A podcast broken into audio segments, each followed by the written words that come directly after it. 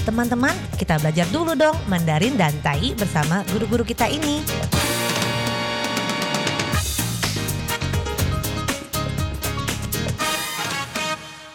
Apa kabar? 大家好，saya Maria Sukamto. 大家好，我是 Ronald。大家好，apa kabar? Selamat berjumpa bersama kami berdua dalam kelas belajar bahasa Mandarin, Tai dan juga bahasa Indonesia. 在这里呢，您也可以跟着一起学习印尼语。 不会没有关系哦，我们都从发音开始。Jadi kalau Anda belum bisa Mandarin, belum bisa Tai，或者还不会印尼语，才刚开始一起来听，maka sangat tepat sekali。这个是非常正确的，因为要从发音开始。Kita mulai dari pengucapannya. Sebab kalau Anda bisa tapi tidak tahu bagaimanakah mengucapkannya yang baik, tidak akan ada orang yang mengerti，不会有人听得懂的。虽然你知道那个是什么意思，但是发音发错了也不会有意思的。Jadi tidak akan ada artinya kalau mengucapkan secara salah. Hari ini kita mempelajari kata-kata yang memakai kata kerja cuci。我们今天呢继续学这个 cuci 洗涤。 之前我们学过 cuci darah 就是洗肾，洗肾。那 hari ini kita bagaimanakah cuci muka? cuci muka, cuci muka。洗脸，洗脸，但是是洗面，洗面。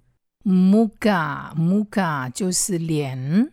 脸 muka 有一个同义字 bersamaan katanya adalah wajah， 但是呢比较常使用的就说 cuci muka cuci muka，虽然讲 cuci wa ja” 也会意思是一样的，但是习惯上是 cuci muka cuci muka 就是洗脸，saya mau cuci muka，我要洗脸。那比较标准完整的句子呢，要加一个字首。Saya mau mencuci muka，我要洗脸。刚开始学，baru belajar，刚开始学的话呢，直接先用这个原形字、原形动词。Jadi pada saat masih baru belajar bisa cuci muka tanpa awalan. Tapi dalam bahasa Mandarin tetap tidak ada perbedaannya, ada awalan atau tidak, tetap 洗脸。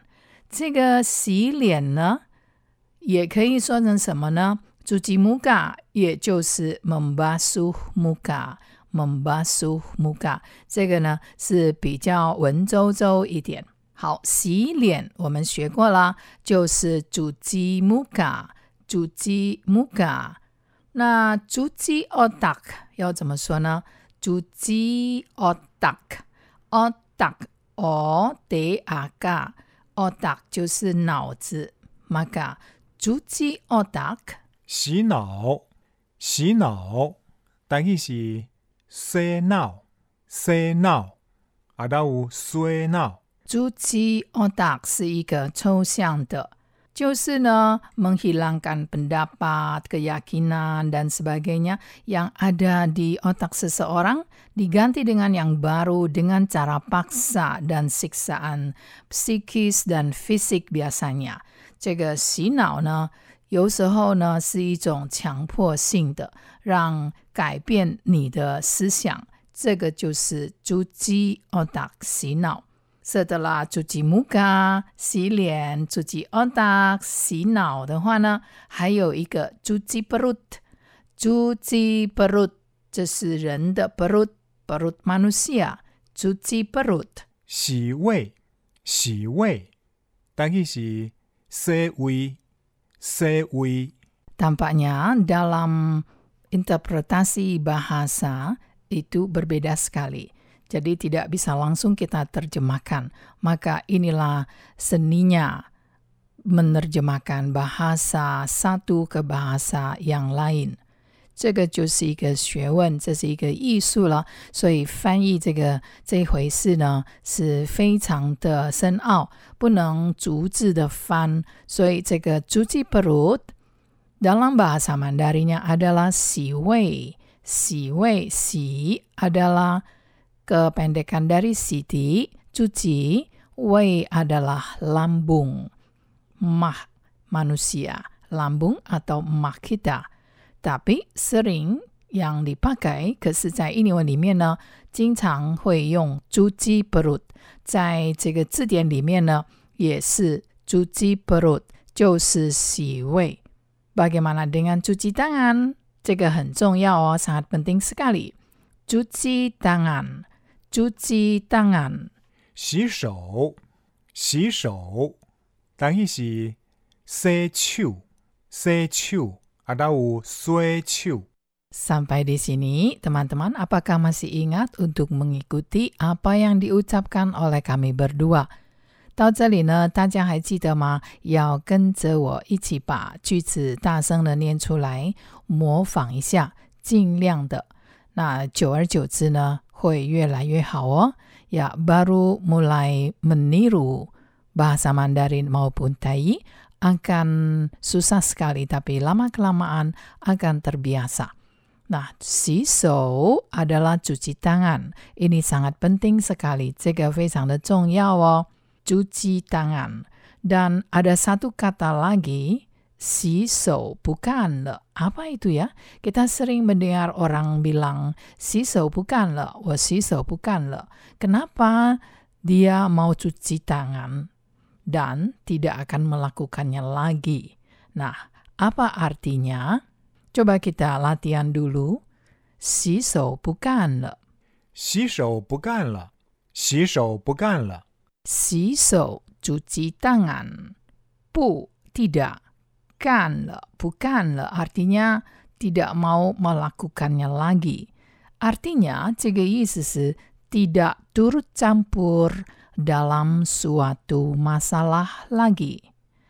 Tidak turut campur dalam suatu masalah lagi, walaupun mengetahuinya. 所以这一句洗手不干了，用怎么样的去形容呢？就是要比较长的印尼语去解释。Tidak turut campur 就是不会再插手。Dalam suatu masalah，在一个事情里面， 虽然呢，walaupun mengetahuinya，虽然你知道这个事情的来龙去脉，可是呢，tidak turut campur 不要再参与了。所以 keadaan seperti ini tidak turut campur dalam suatu masalah walaupun Anda mengetahuinya. Mandarinya adalah 洗手不干了。洗手不干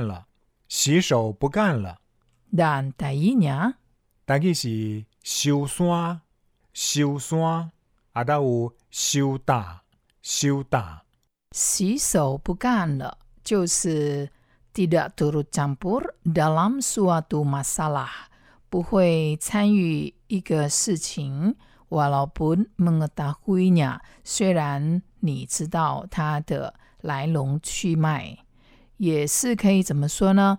洗手不干了，tidak mau terlibat dalam kesalahan yang dibuat orang lain. Jadi, si bukan le ini selain tidak akan turut campur lagi dalam suatu urusan yang tadinya Anda berpartisipasi, juga berarti tidak mau terlibat lagi dalam kesalahan yang dibuat orang lain. Jadi Anda si bukan le. Jadi ingin mengundurkan diri, menarik diri. Dan juga bisa dipakai untuk orang-orang yang mungkin saja terjerumus ke dalam tindakan-tindakan yang melanggar hukum. Jadi misalnya membuat barang-barang terlarang, maka kalau ia ingin mencabut dirinya keluar, maka bisa dikatakan siso bukan le. 他想洗手不看了, artinya dia mau cabut. Nah, kita jumpa lagi di lain kesempatan. 好，我们下次见喽，三百军吧。